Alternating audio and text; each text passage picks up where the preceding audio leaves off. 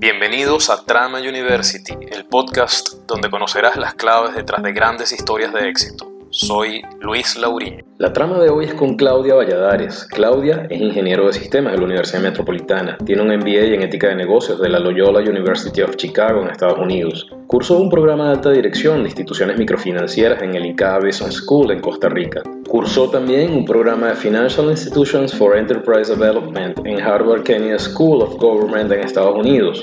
Tiene un máster en finanzas del IESA en Venezuela.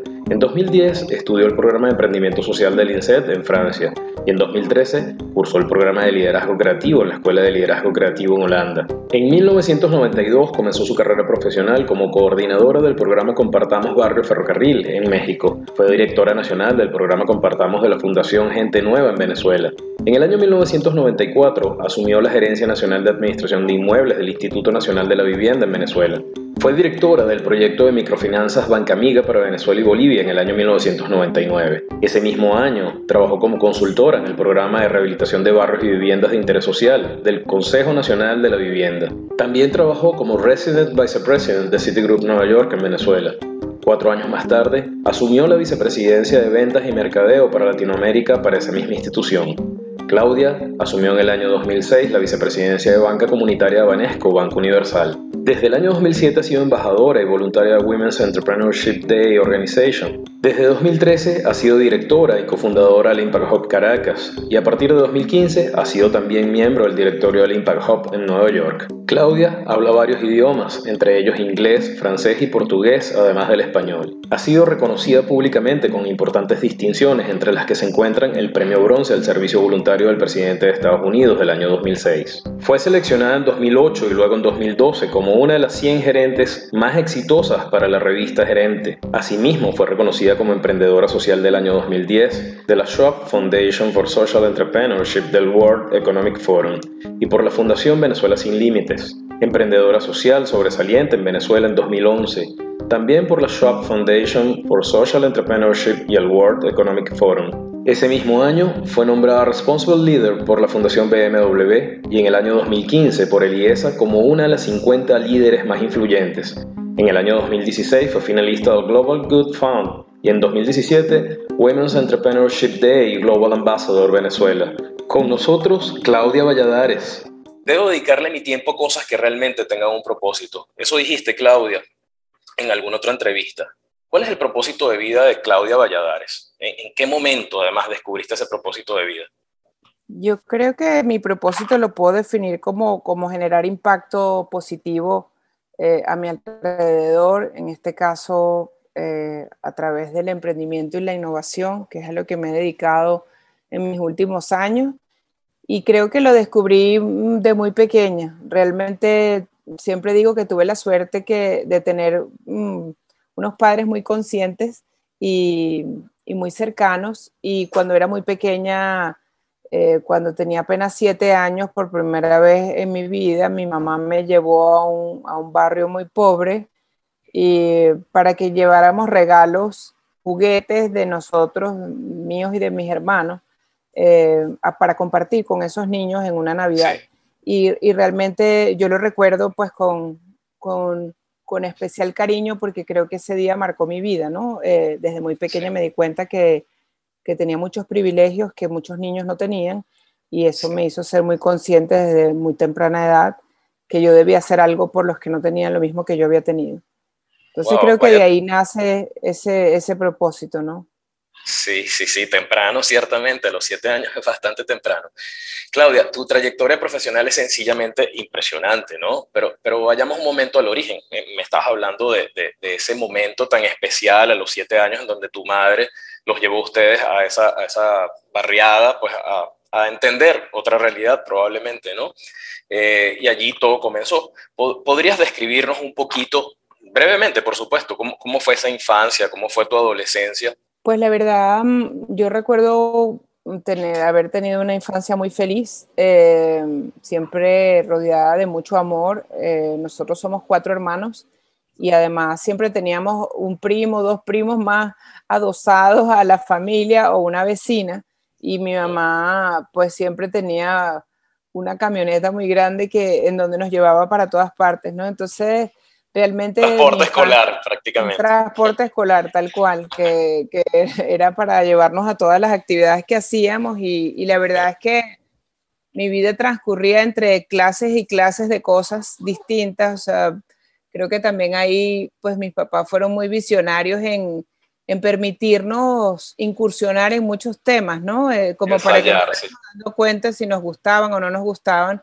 Y desde muy pequeña, pues aprendí a tocar cuatro, tuve clases de órganos, tuve clases de tenis desde muy pequeña y, bueno, desarrollé mi carrera deportista en, en, el tenis porque jugué a nivel de competencias, pues eh, jugué mucho voleibol en el colegio y fui capitana del equipo eh, y, impulsamos las, las, las, LIDES, que eran las, las ligas deportivas estudiantiles. Sí, claro. Habían hecho antes hasta ese momento.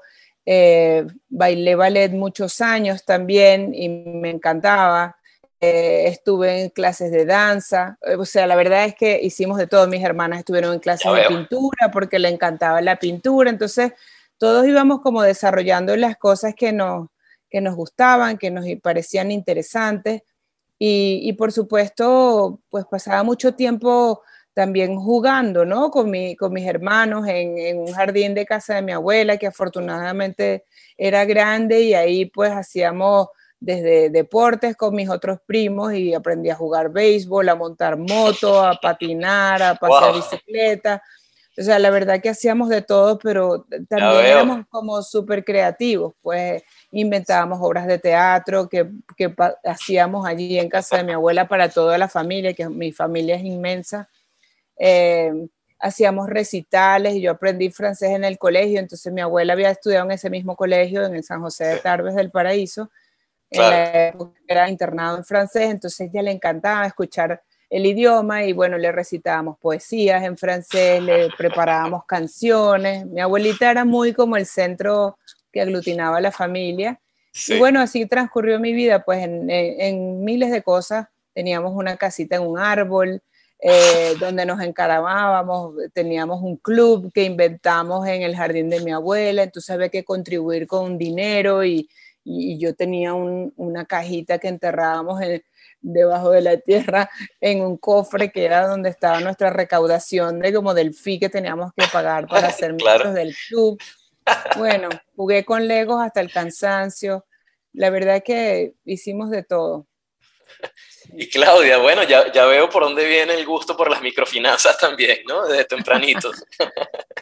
Mira, Claudia, y en medio de todo ese mundo interesantísimo de experimentación, ¿no? ¿Qué cosas empezaban a despertar para ti, eh, digamos, tu interés y, y, que luego tuviste que se pudieron proyectar? Es decir, que, que pudieron haber tenido origen eh, algunas cosas por allí en, ese, en esa experimentación para para que hoy expliquen tu vida profesional. ¿Qué, ¿Qué, cosas llamaban la atención para ti en esa época? Bueno, creo que, creo que por una parte, eh, bueno, el deporte me enseñó mucha disciplina eh, y mucho como ese mensaje del esfuerzo, ¿no? Que había que entrenar muy duro para, para ir a una competencia o para ir a un torneo o para clasificar o seguir eh, estando en el ranking de Venezuela o bueno, todo lo que implica, pues la disciplina del, del todos los días, aunque a, lo mejor un día no tengas ganas o un día el, el no jugaste tan bien como tú esperabas, pues siempre tienes que seguir dándole muy duro, ¿no?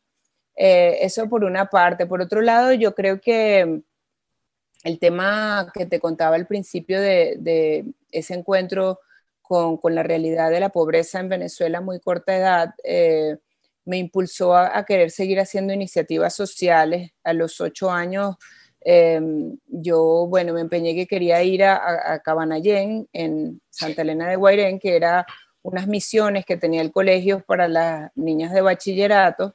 Y bueno, yo tenía ocho años y, yo quería ir. Y tanto di que, que, las monjas al final me dejaron ir.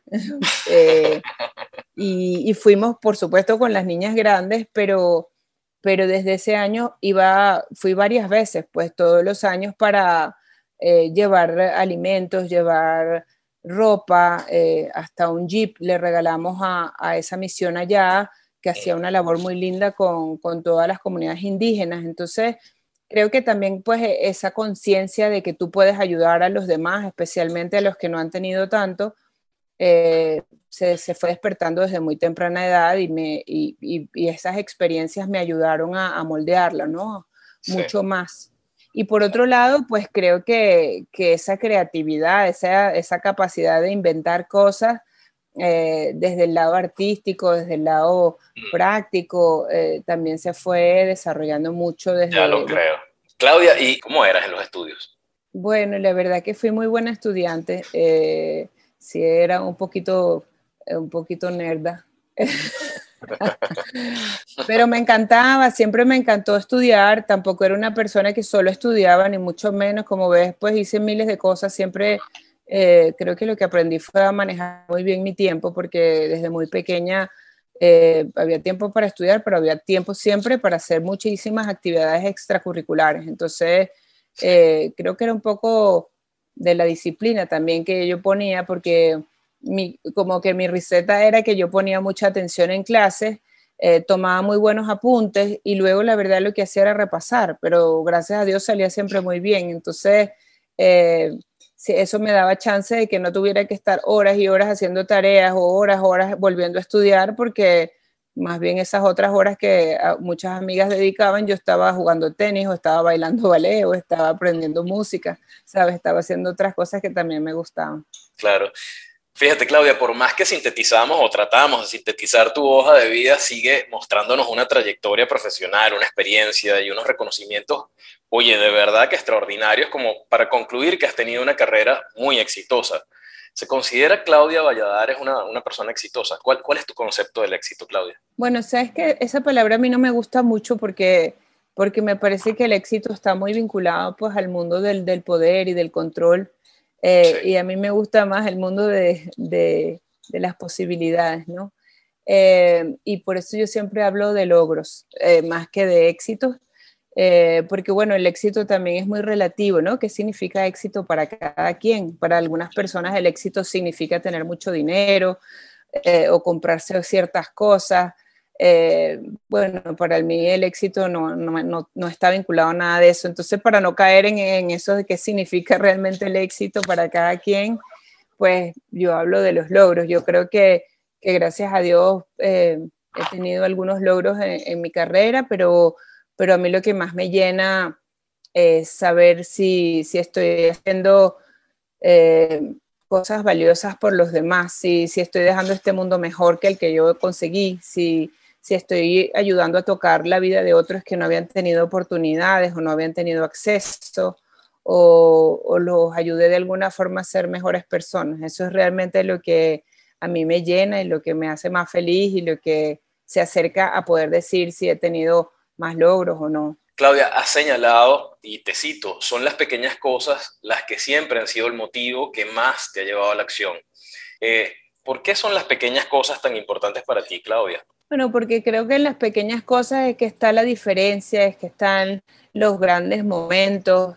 Em, yo a veces digo, wow, qué momentos como te llenan más y, tú puedes recitar ahí un montón de premios y cosas que yo me he ganado, pero cuando tú me, si tú me preguntas cuáles son los que como que más recuerdo o que más me llenan mi alma, es cuando yo recibo de repente un mensaje de una niñita que estuvo en uno de nuestros programas de Technovation Girls, eh, que viene de, una comunidad muy necesitada, que nunca había tenido quizás internet ni siquiera en su casa, que hoy día aprendió a hacer una aplicación móvil y, ahorita está en España estudiando. Y me dice, gracias a este programa, eh, un mundo diferente se abrió para mí, un mundo de posibilidades, un mundo de oportunidades, eh, o niñas que han decidido estudiar eh, ingeniería de computación y están ahorita en la Simón Bolívar o están estudiando otras carreras que no se habían planteado porque pensaban que ellas no podían hacer eso. Entonces, cuando yo recibo ese tipo de mensajes de, de agradecimiento o de simplemente de un saludo para decir, oye,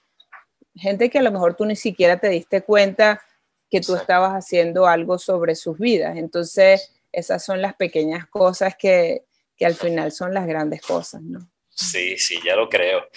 Claudia, y eso me hace recordar una canción de un cantante y compositor argentino que has escuchado. Fito Páez eh, tiene una canción que, que, se titula Dar es dar, ¿no? Y, y, el coro de esa canción dice, dar lo que tengo todo me da, no cuento el vuelto siempre es de más. O sea, me parece mucho a, a, a lo que te llena, a, esas pequeñas cosas que comentas que te llenan.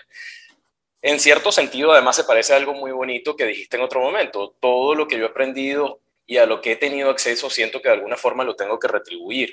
Siempre me cuestiono y me respondo, sigues diciendo, ¿dónde podría hacerlo? En Venezuela, no hay duda alguna.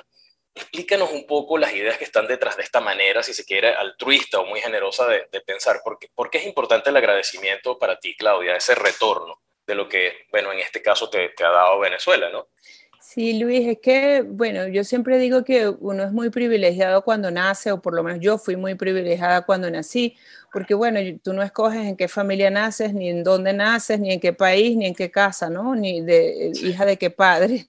Entonces, haber tenido la suerte de, haber nacido donde yo nací, para mí es, es un regalo, un regalo de Dios y, desde ese momento, pues así concibo mi vida, ¿no? Todo lo que yo he tenido acceso, lo que he podido hacer, las oportunidades de estudiar, de, obviamente que también ha sido gracias a mi trabajo y a mi esfuerzo, no digo que me cayeron del cielo, pero el haber tenido acceso a todas esas oportunidades es parte de la suerte que yo tuve de nacer en la familia que nací, con los padres que nací y de haber nacido en Venezuela. Entonces, desde ese entendimiento, pues creo que también de la misma manera tengo la responsabilidad de dar, porque eh, lamentablemente en nuestro país hay brechas inmensas y hay, eh, bueno, muchos extremos eh, de los que tienen acceso y de los que no, de los que han podido tener oportunidades y de los que no. Y, y en la medida que yo pueda contribuir que esa brecha se cierre, eh, y también ahí incluyo pues todas las brechas que tienen que ver con género, eh, pues yo estaré trabajando para eso, ¿no? Eh, siento que sí, hay muchísimos países que tienen esas diferencias, pero si yo nací en Venezuela fue por alguna razón y, y por mis venas pues corre sangre muy venezolana, entonces yo quiero hacer esa diferencia en mi país primero, por supuesto que en el resto del mundo y en lo que pueda contribuir también, porque hoy día estamos nos vemos como un solo planeta o uno solo, eh, pero eh, empezando por mi propio país, por supuesto. Claro. Claudia, también has dicho en otra oportunidad, a, propósito de esto último que comentas, ¿no? Venezuela es mi hogar, es un reto y eso se hace que sea excitante y divertido, a veces muy complejo, a veces frustrante, pero lo importante es asumirlo y tener un norte claro. Eso has dicho. A propósito de ello, entonces quisiera hacerte dos preguntas. La primera, hay retos que pueden ser, desde luego, muy intimidantes y, transformar la realidad venezolana eh, para hacer de este un lugar mucho más amable, tal como, como lo pretendes, eh, y, además sumamente noble, puede ser uno de esos grandes retos, ¿no? Entonces, ¿cómo, asumes los retos y a la vez los temores que este tipo de retos, pues, por lo general eh? Pues yo creo que los retos se asumen con coraje siempre, ¿no? Con, con valentía, con, con valor.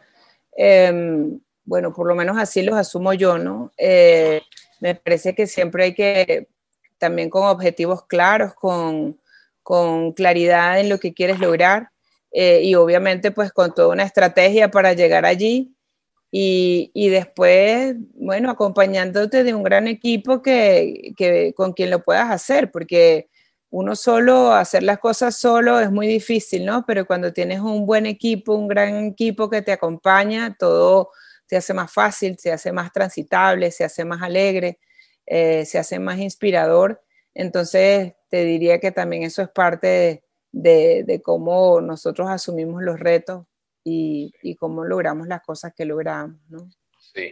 Y, Claudia, la segunda pregunta que te quería hacer a propósito de eso, justamente lo, lo, lo mencionabas un poco, ¿no? Que es trazándote digamos, objetivos claros, con un equipo de trabajo, un poco de estructura ahí detrás de eso, ¿no? Entonces, ¿nos podrías describir un poquito cómo es esa estructura? ¿Cómo, haces cuando se te presenta alguna idea importante y la quieres operacionalizar, la quieres poner en marcha en pro de esas metas de contribución que ya nos has comentado? Bueno, siempre eh, cuando viene una buena idea o algo que queremos hacer, eh, empezamos a, a darle forma, cómo la podemos hacer aquí en Venezuela, eh, a dónde queremos llegar, con quién queremos trabajar, quiénes pueden ser nuestros aliados.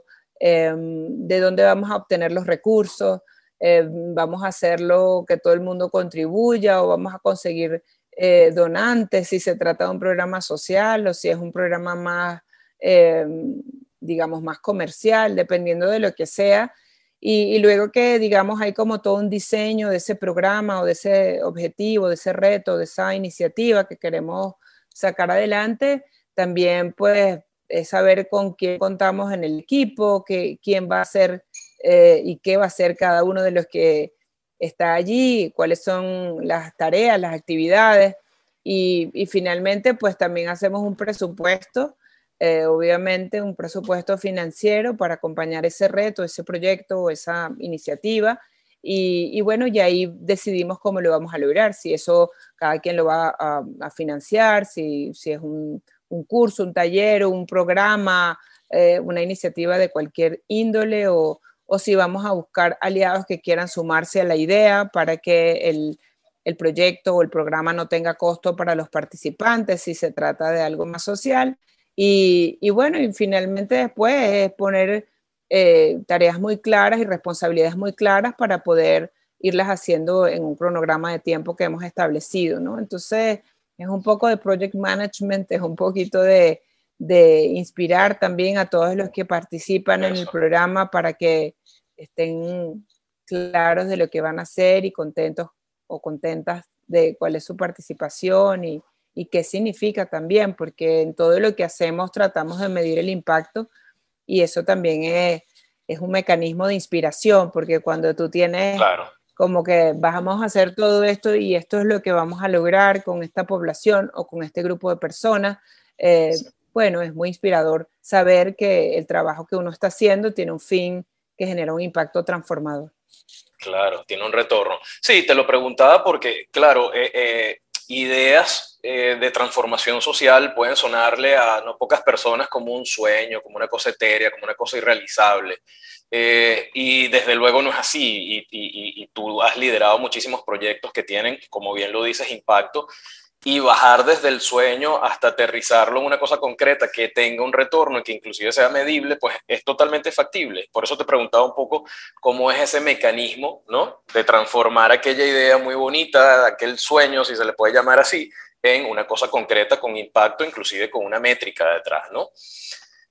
Claudia, eh, un poco de alguna manera general lo has descrito, pero ¿qué hábitos de trabajo consideras que han contribuido con esos logros o con esos éxitos que has tenido en tu vida profesional? Bueno, yo, yo tengo una, más o menos una rutina, siempre eh, me despierto temprano, eh, desayuno bien, siempre tomo algunos minutos para, para meditar o para rezar.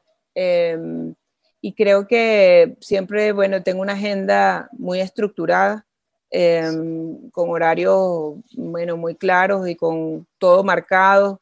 Em, yo sí, si no tengo las cosas en mi agenda, pues la verdad, electrónica, digital, no puedo operar.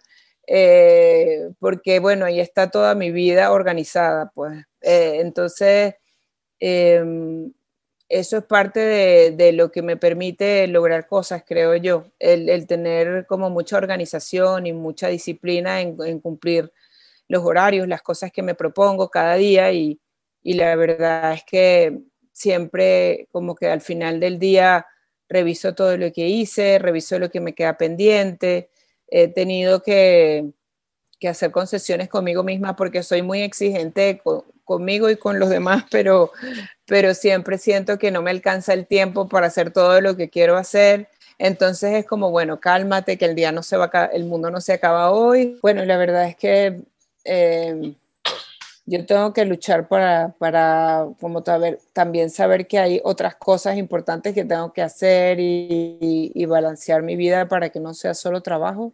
Sí. Eh, y creo que también eso es importante, ¿no? Como decir, no todo se puede hacer hoy, em, algunas cosas mm, se terminarán mañana, este, y, y, bueno, nada, calmarme un poco en ese sentido y también tomar tiempo para hacer deporte, para caminar, para hacer yoga o, cualquier otra cosa que puedas hacer. Claudia, te has dedicado por muchos años a, a promover emprendimientos y a propósito de ello, por ejemplo, decía Steve Jobs, estoy convencido de que por lo menos la mitad de lo que separa a los emprendedores exitosos de lo que no lo son es mera perseverancia. ¿Qué, opinión tienes tú de esa eh, expresión, de esa idea de, Jobs? Bueno, yo siempre creo que, que obviamente perseverar es muy importante, ¿no? La, la, gente que no se da por vencida, que, que, se reinventa, pero creo que va mucho más allá de eso, porque eh, si tú eres, digamos, como perseverante, pero no cambias de estrategia o, no cambias de forma de actuar o,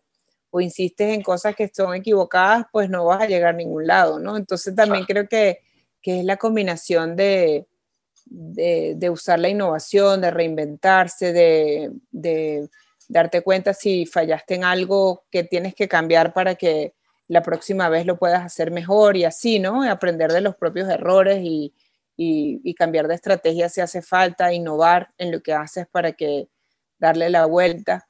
Entonces sí. creo que la perseverancia es importantísima, pero tiene que estar mezclada en otras cosas, ¿no? Sí, sí. Decía Claudia Coleman Cox, eh, soy un gran creyente en la suerte. Mientras más trabajo, más parece que la tengo. ¿Qué, qué opinas de eso?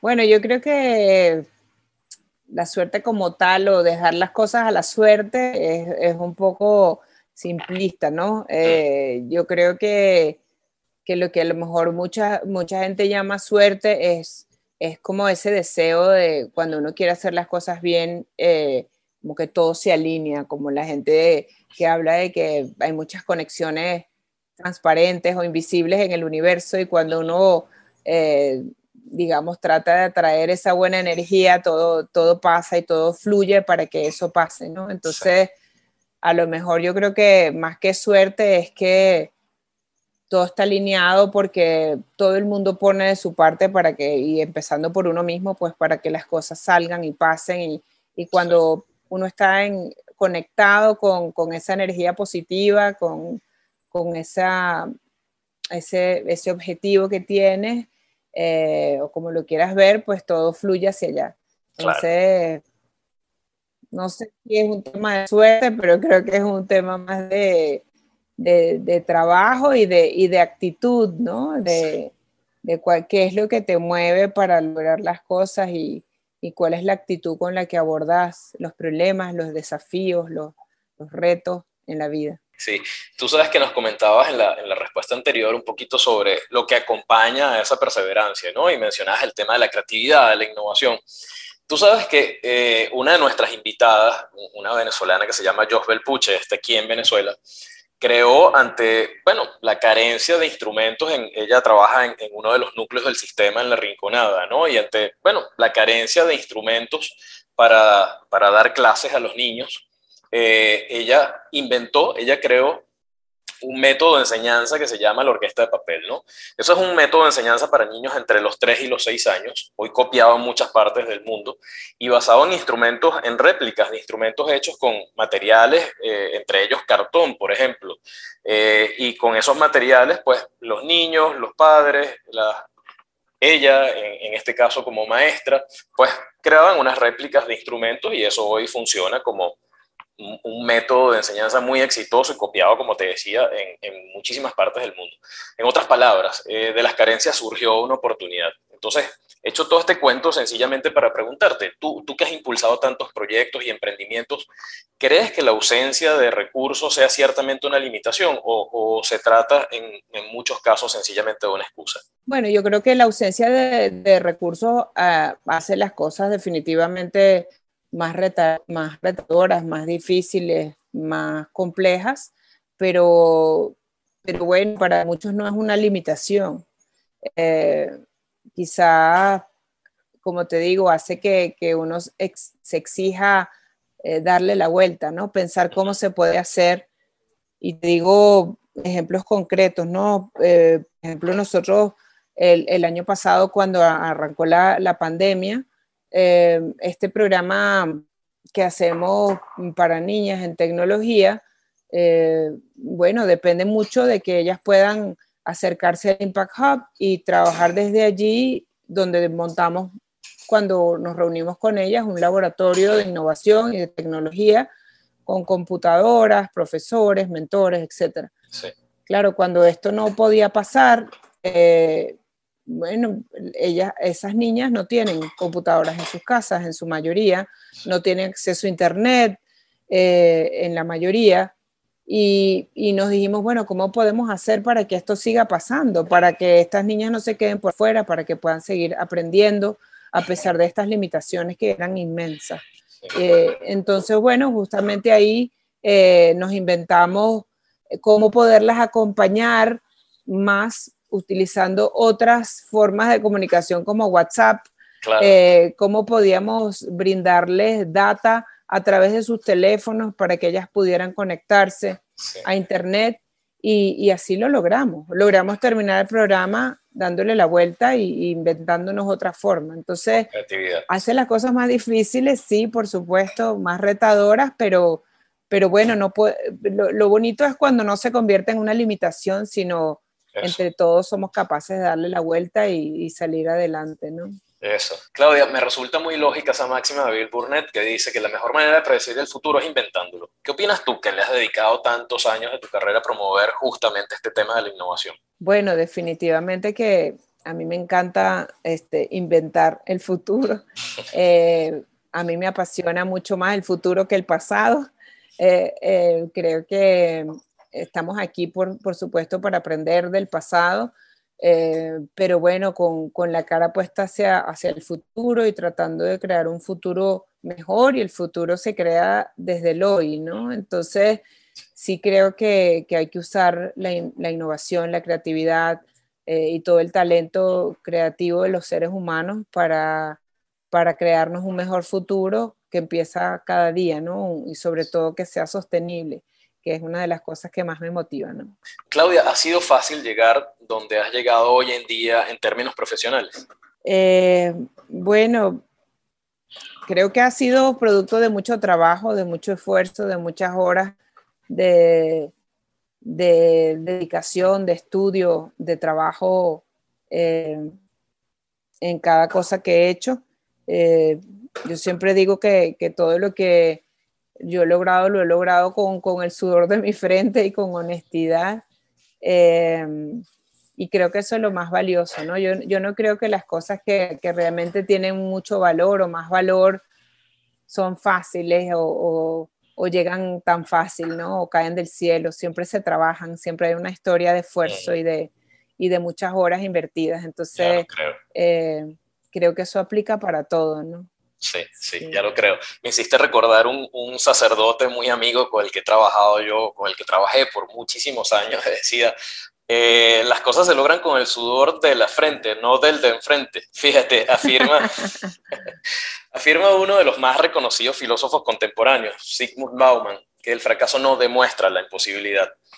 ¿Ha fracasado eh, en algún proyecto, en el cumplimiento de alguna meta profesional, Claudia? Y si es así, ¿qué, qué, qué opinas del fracaso? Pues sí, yo, yo claro que he fracasado en, en algunos proyectos, en algunos productos eh, que hemos intentado poner en el mercado. Eh, por ejemplo, eh, recuerdo en banca comunitaria, cuando estaba allí, eh, quisimos hacer un producto de, de, de, consumo en general y no, de, no un crédito productivo, sino un crédito sí. como más libre. Sí y porque nos los pedían muchos de nuestros clientes y había realmente una necesidad y todos nuestros créditos o microcréditos estaban muy enfocados a, a, a, temas de productividad de las microempresas y dijimos, bueno, ¿por qué no incursionamos con dar un poquito más de crédito que ya pueda tener un fin pues amplio sí. para cualquier necesidad que tengan nuestros microempresarios? Y lamentablemente eh, lo empezamos a abrir pues a, a personas que tuvieran cualquier eh, trabajo comprobado, que pudieran eh, digamos, presentar su, su, su, constancia de trabajo de manera que nos permitiera saber hasta cuánto era lo máximo que se podían comprometer a pagar. Sí. Eh, bueno, por, por, supuesto era un porcentaje pequeño sobre claro, eso. Claro. Y, y, lamentablemente empezamos a entregar créditos que, que en un porcentaje funcionaron muy bien, pero un, un amplio porcentaje eh, nos dimos cuenta que no, empezó a no pagar, eh, la, la, morosidad fue creciendo en ese producto muchísimo y nos dimos cuenta y descubrimos que había toda una empresa de fraude eh, de producción de cartas de trabajo ficticias con sellos, con firmas, con logos, con todo, este, que se prestó para, eh, bueno, orquestar pues este tipo de cosas y obviamente tuvimos que cerrar el producto después de unos meses y, fue un, desastre. Pero bueno, son cosas que uno aprende, ¿no? Uno a veces dice, eh, quieres, quieres confiar 100% en, en, la honestidad de todo el mundo y, no todo el mundo es así, pero bueno, eh, como eso muchas cosas, muchos aprendizajes, inversiones pequeñas que he hecho en, en, en otros negocios también que no han funcionado. Eh, y creo que eso es importantísimo. Hay que, hay que fracasar para aprender. Eh, y bueno, nosotros en, en, innovación y en emprendimiento invitamos a fracasar temprano y a fracasar barato.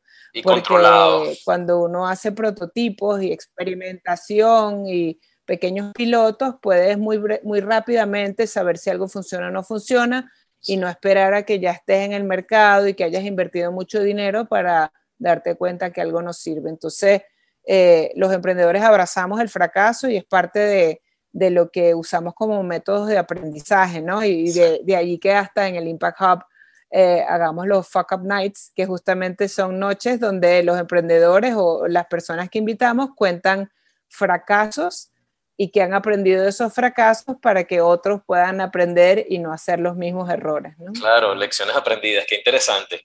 Y Claudia, ¿cuál crees eh, que, que, sea tu mayor debilidad? Bueno, una de mis mayores debilidades es eso, eso que te contaba, que yo soy hyperachiever, ¿no? Eh, es como, eso está súper estructurado. Ahí tengo dos grandes, eh, hyperachiever, eh, es como que quiero siempre lograr muchas cosas sí, sí. Y, y soy perfeccionista. Entonces, eh, esas dos cosas que, que, podrían parecer que son buenas, también se pueden revertir y convertir en mis, en mis principales debilidades, porque por eso que te contaba que, que me exijo a veces de más eh, de lo que debería.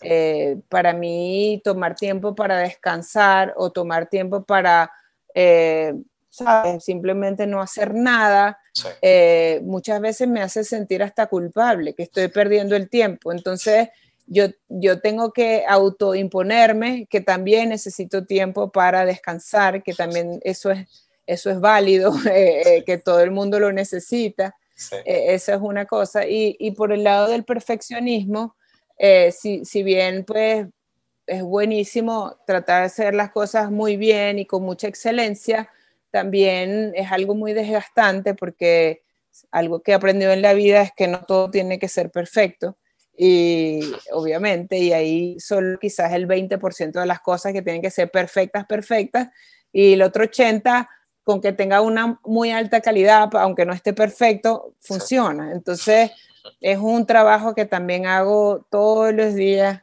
porque, porque bueno, si no, eh, me desgastaría muchísimo. Eh, y es una lucha pues que tengo conmigo misma de saber, mira, no, esto no importa, quedó buenísimo, no estará perfectísimo, pero está muy bien y quédate tranquila y ya. Eh, sí. Sí, sí, es que conozco ese sentimiento de culpa, es terrible. Eh, y Claudia, dándole la vuelta, ¿cuál consideras que sean tus mayores fortalezas? Bueno, yo creo que, que soy una persona extremadamente responsable y comprometida y, y, por otro lado quizás también soy muy organizada y, y esos son como eh, fortalezas que me ayudan a, a, hacer las cosas más fácilmente quizás. Claudia, ¿podrías definirte? Tengo mucha disciplina tienes mucha disciplina, desde luego. Eh, Claudia, ¿podrías definirte en una sola palabra? Ay, quizás te diría pasión. Y se nota, se nota en lo que haces, Claudia. Claudia, finalmente, ¿qué consejo le darías a una persona que como tú haya decidido perseguir sus propias metas, construir su propio camino? Pues siempre le diría que siga adelante, que siga soñando en grande, eh, que siga planteándose lo que nadie se ha planteado para que realmente podamos cambiar este mundo. Claudia, ha sido un gran placer tenerte con nosotros, conocer de primera mano toda esta vastísima experiencia, conocimientos, visión que afortunadamente has podido compartir con nosotros, conocer la forma como has logrado construir además esa muy bien ganada reputación profesional eh, que, bueno, que has construido con mucho esfuerzo y trabajo. Esperamos por supuesto que continúes eh, construyendo la mejor trama posible de éxito y desde luego un fuerte abrazo y gracias por permitirnos sumar tu historia a nuestra trama, Claudia. Gracias a ti, Luis, y gracias por lo que haces. Eh, me parece súper interesante tu trabajo y, y gracias por tomarte el tiempo de ir descubriendo personas que estamos trabajando por, por nuestro país. Esto fue Trama University. Si quieres conocer más, visítanos en www.tramauniversity.org o encuéntranos en Instagram como Trama University. Recuerda suscribirte y recomendar nuestro podcast. Te esperamos en una próxima edición.